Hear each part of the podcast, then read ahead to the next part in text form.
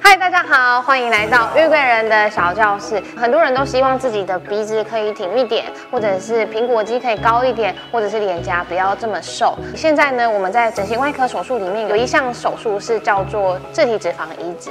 可是啊，玉桂人它有一个名称叫做全脸植雕，到底它跟自体脂肪移植差别在哪里？我们请王志杰院长来谈谈看。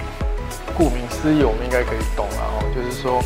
呃，全部的整个脸的轮廓，我们用整脸的整体考量，嗯，然后脂脂雕是脂肪的脂嘛，雕塑脂肪的脂所以我们是利用脂肪来雕塑全脸。哦那全脸全当然脸植雕我，想哦，一般的手术，比如说我要隆鼻，就鼻子变高；那我如果苹果肌就苹果肌，红我有脸眼睛就眼睛对，所以变成你脸上每个部位，甚至有些好眼睛跟跟耳朵中间有一些地方轮廓不够顺，对不对嗯？那那算是什么部位？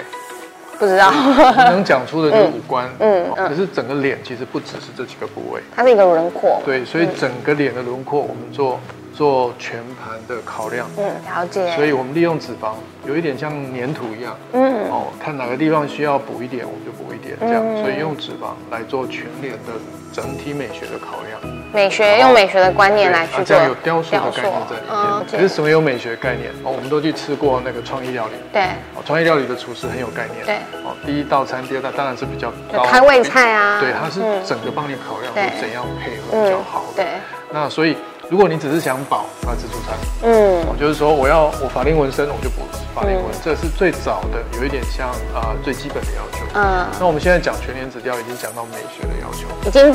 level up 的所以境界我了。嗯相信自助餐的厨师没办法做创意料理，哦，对对对，嗯，所以你今天假设做到一个全脸指雕，嗯应该要有一个相当概念、相当火候的要一样的美学阶级了观。念。嗯嗯，嗯那我们做全脸指雕，